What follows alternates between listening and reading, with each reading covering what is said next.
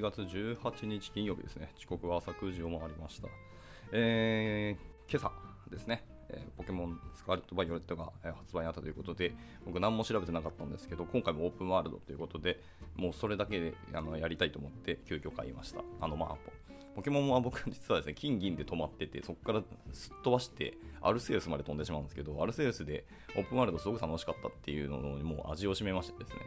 もうここから以降多分オープンワールドのポケモン全部買うんじゃないかぐらいな勢いですね。ちなみに僕は、えっと、あれですね、バイオレットの方買いました。で、えっと、その CM とかをダラダラ見てたら、気づいたら9時超えてしまってたっていうのが遅れた原因です。申し訳ない。はい、じゃあやっていきたいと思います。おはようございます。夢見の、えーキースこと桑原です。はい、えー本日もお坂でやりますが、えー今日はタイトルにありますけど、昨日か、えー、一昨日一昨日かな。そうです3日前ですね、15日に、まあ、ジェイソン・ワーナーっていうその GitHub の CTO の方ですね、が、えー語られた連続ツイートがあって、それが面白そうだったっていうのと、まあ、いろんな方が、あのリツイートしたり、引用ツイートしてたので、まあ、そんなにいい連ツイなんだなというところで読んでいこうと思います。ちょっと、まあ、ツイート自体の数は多いんですけど、一個一個のツイートは短いので、もしかしたら時間早めに終わってしまうかもしれないですけど、ご容赦いただければ幸いです。では、えっと、やっていきたいかなと思います。長谷川達也さんとケイさんですね。おはようございます。ご参加いただきありがとうございます。えー今日もだらだらやっていこうと思います。おっと、タイムリーに、ケンジさんですね。おはようございます。ご参加いただきありがとうございます。では、えー早速やっていきましょう。はい。えー私は過去10年間の、えーアーキテクチャ上の最大の間違いの一つというのは、まあ、完全な、えマイクロサービス化であると、え確信をしていますと。はいはい。で、モノリスから、えマイクロサービスまでのスペクトラムで私は次のように提案します。えモノリス、えアプリ、サービス、マイクロサービスの順番で、えっ、と、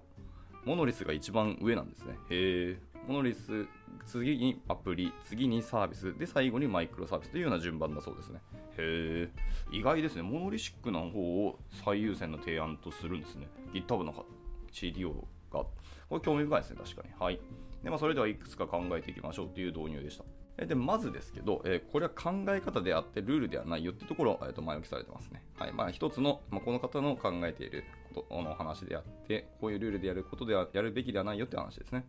で、えー、と大規模な分散システムを構築したがしたことがある人なら、まあ、誰でも、えー実際にはそのようには機能せず、それに適応していなければならないことを、まあ、知っていますと。まあそうね。で、第2にステージっていうのが重要でありますと。もしあなたが5人から10 50人の会社でこれを読んでいるならば、えー、モノ率にこだわるべきです。私を信じてくださいと。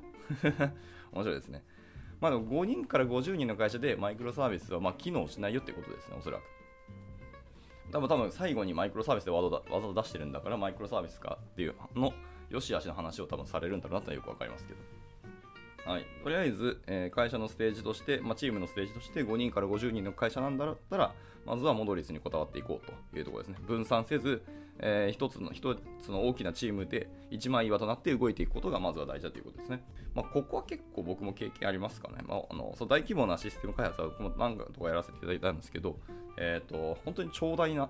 システムになると自社で受け取ったというよりもあの僕はあの常駐して別の会社さんのお仕事を手伝ったということがあるんですけど、まあ、確かにねそこまで行くんだったらマイクロサービス化も、まあ、大事だと思うんですけど、まあ、一方でマイクロサービスの誰が管理すんねんとかブリッジエンジニアがすごくあのコスト高いなっていうのをすごく感じましたしこれのマネージャーってめちゃくちゃ求められる要求されるレベル高いなってつくづく感じたっていうのがありますね。はい。まあすいません続いていきましょう。でもしあなたが1万人規模の会社で、まあ、これを読んでいるんであればおそらくこれら全てをある程度は持っていると思います、まあ、全てって言ってるのは先ほど冒頭に述べた通り、えーモノリスとアップスとサービスとマイクロサービス全部ですよね。全部のパターンを持っていると思いますがね私の、えー迅速な考えでいきますと、えーこれまでと異なるかもしれないところを以下に示していきますと。えーで、まずは流用だそうです、えー定義の話をしましょう。で、これらのすべての定義、えー正確な定義があるわけではないですけど、まあ、一旦この方が考える定義っていうのをここから語っていきましょう。えーで定義について議論する代わりに私は通常次のようにまずは考えますと。えー、とでモノリスってところが、えー、と別のなんかドメインが貼られてますね。まあ、xyz.com だからなんか適当なやつかな。で、えっ、と、アップスですね。アプリの方は、えー abc.xyz.com っていうような感じですね。のドメインで切っていますと。まあ、価値とか、えー、と価値創造の主要なもの、えー可能なコア要素をいくつかのアプリには制限をするということですね。まあ、モノリスについては説明する必要がないということでした。でアプリというのは今言った通りで、まあ、主要なもの、価値の主要なものとか、可能なコア要素とかっていうのをいくつかのアプリに、えーとまあ、制限して、え、作っていくってところです。ただ、ドメインとしては、モノリスが、まあ、xyz.com と例えばしたやつとすると、アプリっていうのはその上にもう1個サブドメイン切った、えー、アプリ .abc.xyz.com というような風でアプリに切り出すということだそうですね。別 URL にするのではなくて、えー、サブドメインで切って連携させると。はい。で、続いて、えー、サービス、えー、サポートアプリ、もしくはモノリス、えー、コアインフラ、多くの表面積でまあ必要とされるような、まあ、コアのコンプライアンス機能とか、まあ、アプリチームによって書かれていない可能性があるものとかですね、が、えー、ありますと。えーと、サービスですね、えー、さっきまでモノリスとアップスのアプリの説明で、次はサービスの話で、えーとサポートアプリとかモノリスとか、えー、コアインフラとか多くの表面積で表示されるような、まあ、コアコンプライアンス機能っていうのがアプリチームによって書かれていない可能性がある。です。インフラがそれを維持するというのがサービスだそうですね。えー、と最後、マイクロサービスですけど、マイクロサービスっていうのはその数百行のコード、まあ、ほとんどが1回限りのもの、まあ、もしくはのライブラリや SDK に可能なる可能性が高い、もしくはそうなるべきだっていうものがマイクロサービスだと言ってます。SDK かライブラリになるぐらい、まあ、結構細かなものになってくるんですね。で数百行のコードっていうのが、えー、マイクロサービスだと言ってます。はい。で、ここまでの定義をしましたと。で、さて、そんなことはさておき、えー、なぜこういうふうなことなのかっていうのを話していきましょう。で、えっと、私の考え方は基本的に次のようなものです。えっ、ー、と、スピードとリスクだと言ってます。えー、結構スピードとリスク、まあまあ品質な話だと思うんですけど、一応読んでいきます。はい。まあ、っていうのが、とりあえず、スピードリスクが、えー、ジェイソンさんの、えー、考えることだそうです。で、えっと、エンジニアリングチーム全体が一つの大きなアプリ、まあ、例えば Rails アプリのサイト全体と考えてみましょう。の中で、えーとまあ、作業する方が、まあ、マイクロサービスがどのように失敗するかを考えるより、まあ、一般的には簡単ですよと。まあ、そうですね。一つの大きなアプリなので。で、今のが A 案で、次が、次が B、C ですね。はい。えで B 案は、えー、分散システムですね。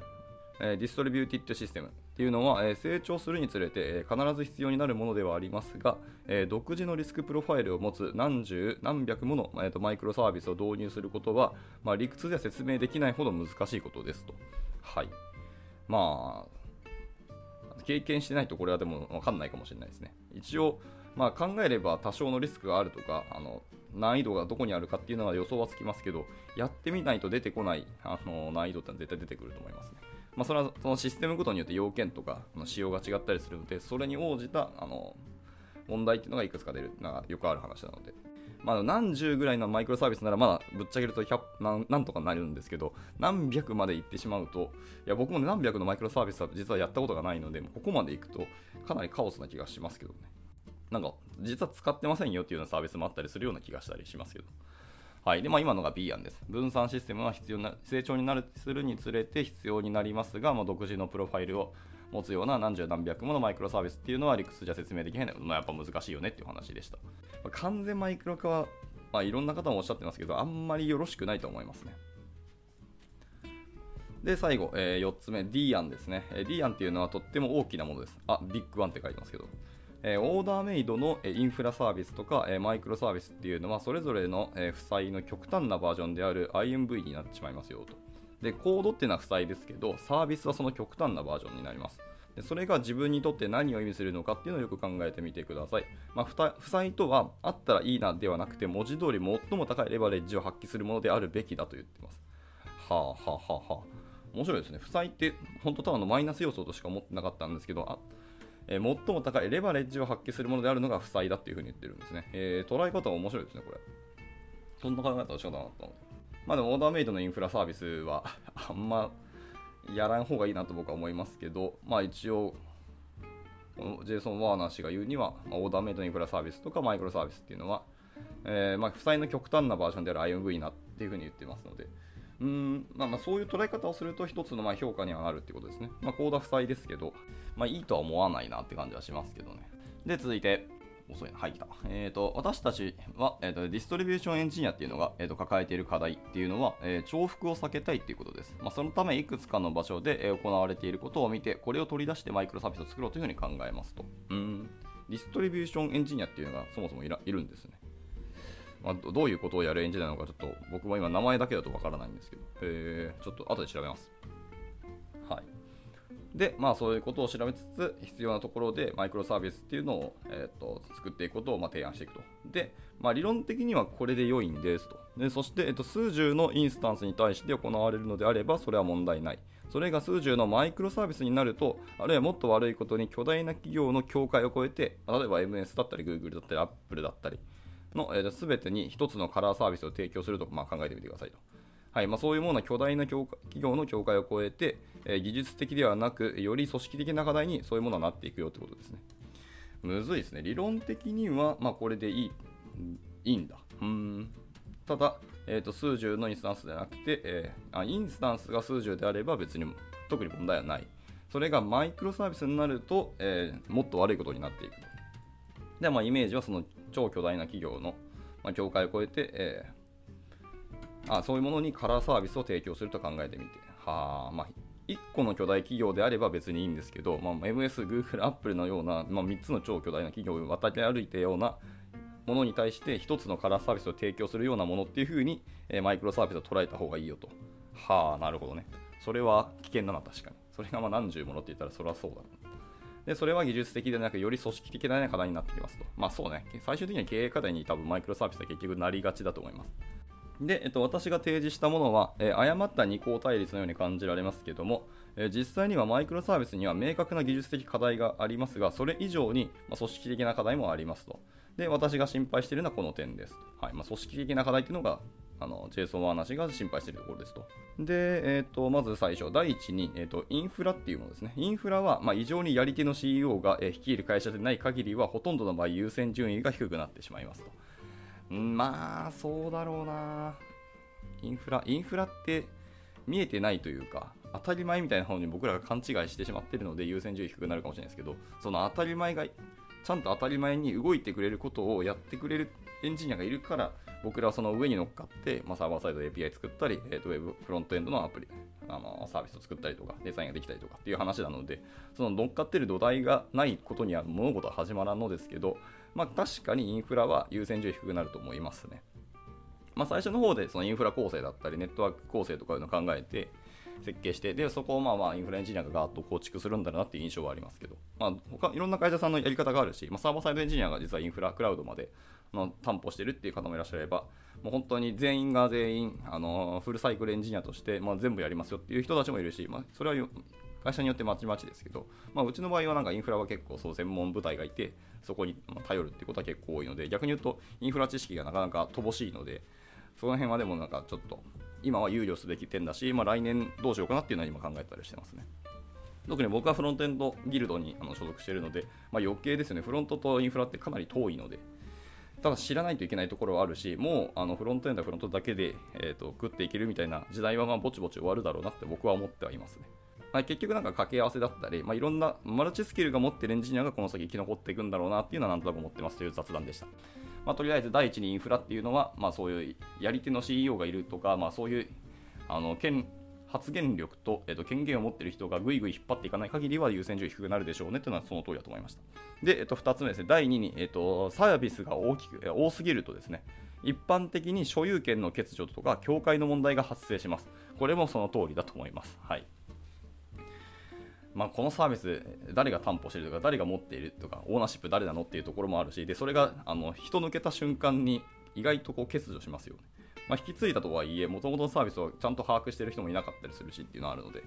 であとはそのサービス間ですね。マイクロサービス間のま連携だったりその境界ですね。この問題なんか例えば1つのあのバグが発生したりなんか不具合が起きた時にこれどこが問題ですかっていう特定がまず大変で特定しようにも意外とこれこっちのこの原因に紐づいてここが起きるけどこの原因このチームの中でサービス A とサービス B があった場合に A が結果引き起こした何かから、えー、と B がその最後の、あの不具合のキックをしたみたいな感じになるかもしれないですけど元をたどっていくとここがそもそも設計良くないみたいな話がいっぱい出てきてじゃあどこが担保するのっていうとすごい曖昧でなんかあの責任の押し付け合いみたいな話を僕は何度か経験してるんですけど、まあ、そんなことがあるんでサービス多すぎるっていうとそういうことのあの確率が上がるのでまあ怖いよねって感じです。ただこれは技術の問題じゃなくて完全に組織的な問題ですとか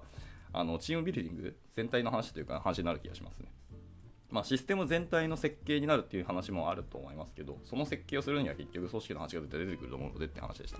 はい。で、続いて第3ですね。第3に、えー、多すぎるマイクロサービスに対処するために、さらに多くのツールを導入することになりますと。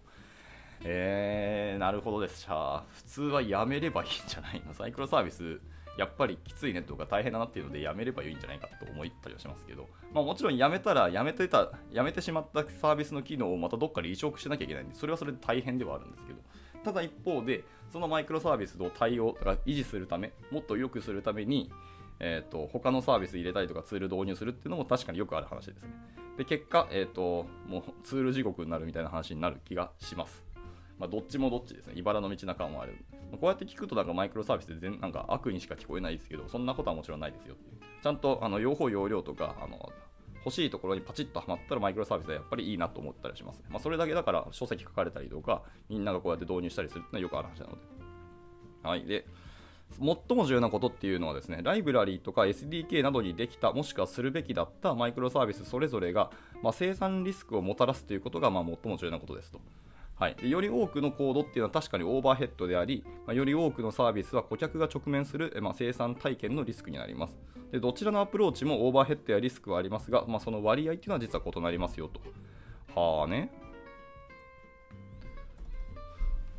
で、えー、そこで私がおすすめするのは通常次のようなものです。はい、えー、合計5つですね、5つの提案があります。えー、で、1つ目がまず、えできるだけ長く一枚岩であること。まあ、これが最初のモノリスっていったお話ですね。まずは長く、えー、一枚岩であることが1つ目。で、2つ目はサービス開始っていうのは、えっと、インフラ側の理由からで、アプリエンジンからではないと。はいはい。アプリ側ではなくて、インフラ側からの理由でサービスの開始が、まあ、キックされるべきですと。で、3つ目、えー、物から脱却する場合、えー、小規模なサービスじゃなくて大規模なアプリに脱却しましょうと。if breaking out 物って書いてますから、物から脱却する。まあ、1つですね。いわゆる1枚岩から脱却するときは、え、小規模なサービスにどんどん切り出していくとかではなくて、大規模なまずアプリに、えーと、脱却、逃げていこうと。ちょっと規模が大きくて、スコープとかレイヤーも多い、増えているけど、でも、まあ、小さく小さく、ただ、あの数が少ない、えーと、アプリにまずは作っていこうということですね。だからいきなりドカンと細分化して、あの小規模にしていくんではない方がいいよって話ですね。だからなるなるべくでかいものはでかいまま、ちょっとずつ切り出すのがいいんじゃないのっていうお話だと思いますね。で、えっと、4つ目ですね。4つ目の、えっと、提案は、えー、新しいアプリっていうのは社内の仮想的な壁だと考えてください。面白いですね。壁か。すごいな。そういう例え方をするんですね。まあ言いたいことはわかります。そのアプリを担当するチームとか責務とか、あのそこのスコープとかっていうのが、あのまあ、さっき言ったようにマイクロサービスで起きる問題は、まあ、マイクロチームと同じことが結局は起きるんですよね。そのサービスを結局メンテするのはチームなので、そのチームの人と同じ話が出るっていう話ですね。で、まあ、そういう壁が生まれるっていうのはなかなか面白い表現でした。はい、で最後5つ目です。えー、可能な限り、えー、マイクロサービスよりもライブラリーっていうのを優先しましょうと。えー、あなんかマイクロサービスは最終的にそのライブラリーとか SDK になるべきだっていうのが、えーと、この方の主張ですから、えー、なるべくライブラリーっていうふうに言うことを優先しましょうと。はいで例えばそのカラーサービスを導入したというような古典的な例っていうのがあるんですけど、まあ、私がサービスよりも、え、ライブラリを選ぶ場合の極端な例として、え、とても、え、気に入っていますと。えー、確かに極端な例ではありますが、まあ、真髄をついた例として非常に話題になります。まあ、さっきのそのカラーサービスの導入の例っていうのは、あの超ビッグ企業ですね。Google だったり、あの MS だったり、えー、Apple だったりに、えー、共通の一つのカラーコードっていうのを提案するっていうのがその一つですね。さっきの古典的な例ですね。はい。まあ、それがまあ、古典的で極端な例なんですけど、やっぱりそれは気に入っているというところでした。で、で、で、そろそろ結論が来そうですね。で、えっ、ー、と、まあちょっとこれ、あれです引用ですけど、はい、バッツ・ジェイソン、でもジェイソン、アマゾンやウーバーはどうなのっていう話ですけど、また別の例ですけど、まあ、おい、お前はお前だ、私が経験したことは言っただけですと。全部こっちに考えられて、自分でもちゃんと考えろよってことか。はい。で、えー、2つ目に、まあ、Amazon のように、えー、サービス提供の、えー、義務付けが行われたときに成功したんだら、まあ、それは大いに結構だよということですね。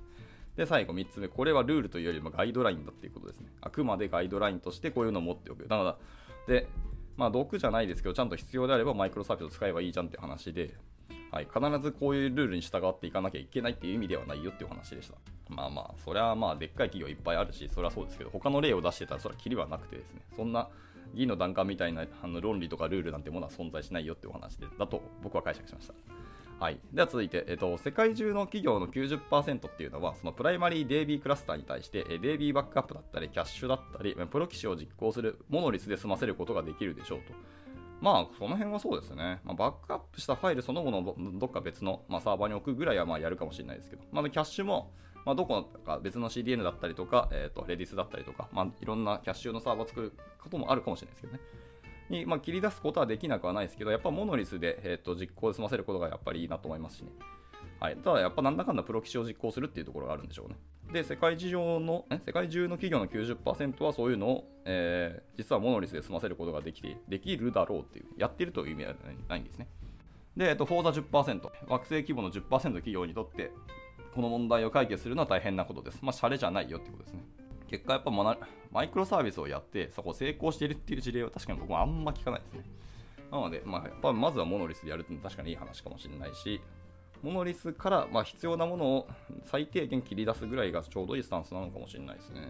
結果的にはですけどで、えーと、分散システムと企業のスケーリングとの、えー、組み合わせは非常に複雑で、それを行った人は非常に少ないため、まあ、それらの企業から特定の教訓を引き出すことはやはり困難ですと。はい、でそれぞれの状況や事例がまあ異なるからです。まあそうよね。なかなか他に転用できるような事例かっていうと、それは多分そうではないと思いますし、なかなか、まあ、ピンポイントなここだけは、この要素は確かに当てはまるなとか参考になるなとかはあるかもしれないですけど。はい、で私がここで話しているのは、まあ、問題にどのようにアプローチするかについての、まあ、あくまで考え方ですと言ってます。で最後ですね、これ連追最後です。えー、でそして、えー、冒頭の話に戻ります、えー、モノリス、アプリ、サービス、マイクロサービスの順番ですね、の優先順位で物事を作っていけばいいよって話ですけど、まあ、基本的にはスケールするためのアプローチであって、まあ、できるだけ長く一つの大きなものであること、え小さすぎるものを過剰に修正することはなく、成長に合わせて、まあ、たとえ急成長であっても、まそれを乗り越えていくことができると。これは組織や技術に、え当てはまりますということですね。技術だけじゃなくて組織にも当てはまるよってお話した。はい。で、えっ、と、繰り返しますが、え、これはアートだっていうふうに言ってます。面白いですね。最後、技術とか、え、組織のことについてこれをアートだって言ってるのは、僕結構この表現好きですね。はい。そうすると、組織とか仕事をアートするっていうようなあの考え方っていうのが、まあ、まあ、あんまり浸透はないですけど、意外とあってですね。まあ、この考え方で組織とかっていうのを見ていくっていうのは意外と面白いですね。アート観点であの物事を見ようとするスタンスと、やはりそのその設計者としてあの見るっていうのは結構違った観点が見えてきたりするので、うん、アートという観点でこの組織設計だったりこうサービスのシステム設計を見るのはいいと思いました。ただ、まあ、この方がおっしゃった通りですけど、最初はやっぱモノリスがいいっていうのは、僕も経験上、そうだなって思う時はあります。で、いきなりドラスティックに、えー、モノリスからマイクロサービスまでドーンと飛ぶことはやはり危険だと言ってますし、まあ、大きな課題がたくさん出てくるよと。その1個小さいアプリっていうレイヤーに切り出しただけでも、いきなりこう壁っていうものが生まれて、まあ、そこから責任のあの話が出たりとか、衝突、コンフリクトも起きるっていう話があったので、これも本当にその通りだって感じました。というところで、えー、今回の連追は以上になりなりますと。まあ、ここからなんか、まあ、あの、まあ、引用ツイートもたくさんありますし、あの海外の方がすごいレスで、うわーっといろんなコメントをされてるんで、もうこれもちょこちょこあの僕、かいつまんで読んだことありますけど、まあ、結構面白かったので、その辺も参考になるので見てみてください。まあ、なんかその、なんですかリプライの中であの別の記事のリンク貼られてたりとか、まあ、本当いろんな方がいろんな考え方をこうガーって書かれているので、まあ、本当これ読むだけでも参考になるなと思いました。ただまあ僕自身はでもそのマイクロサービスを本当にそんなちゃんとやったことはないので、1、2案件ぐらいその常駐でやしかやったことがないので、ちゃんと自分たちがオーナーシップを持って自分たちの組織をマイクロサービス化するっていうのは、ちょっと考えてみたいなと思いましたし、組織そのものをマイクロサービス化する、まあ、マイクロマネジメントっていう別のワードが出てくるかもしれないですけど、マネジメントとは別でちゃんとあの権限以上をした組織設計したらどうなんだろうっていうのは気になった感じですね。はい。まあなんかでもすごく参考になりましたし、やっぱモノリスがいいんだっていうところは結構僕も共感するところが多いなと思いました。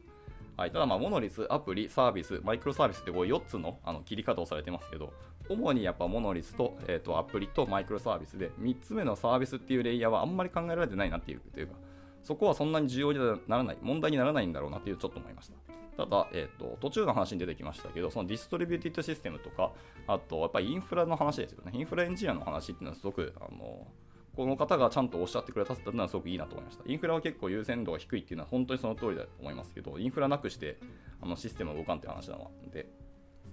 ここもあの観点としては持っておきたいし、あのまあ、インフラをインフルエンサーに全部任せればいいじゃんってなった結果、あの優先度が下がるんだろうなっていう感じがすごくするので、えーとまあ、専門家に任せるのはそうですけど、でも専門家とちゃんと会話できたり、その辺、技術的なところのお話ができるレベルには、なんかちゃんと勉強はしておきたいなというふうには思った次第ですね。というところで、えーとまあ、時間30分過ぎましたので、今日の朝活は以上にしたいと思います。えー、後ほど、この本、えーと、連追ですね、は、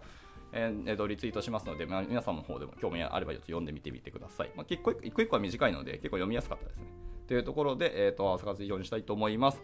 はい、えー、金曜日ですね、今日、週末というところ、週末じゃねえわ、ところで、あの、まあ、最後、まあ、頑張っていきたいと思いますけど、ぶっちゃけと毎週金曜日ってもう終わりじゃんっていうのもあって、僕はもう結構流れ作業感の仕事をするのに、生産性がクソ悪いのが金曜日なんですけど、まあ、なんとか仕事をしたという体裁を保って、したいと思います。頑張っていきたいと思いますので、皆さんも頑張っていきましょう。はい。で、まあ、週末はポケモンを僕は頑張って楽しんでいきたいと思います。ポケモンがすごく楽しみで仕事にならん気はしますが。じゃあ、えー、終了したいと思います。えー、今日も参加いただき大変ありがとうございました。お疲れ様です。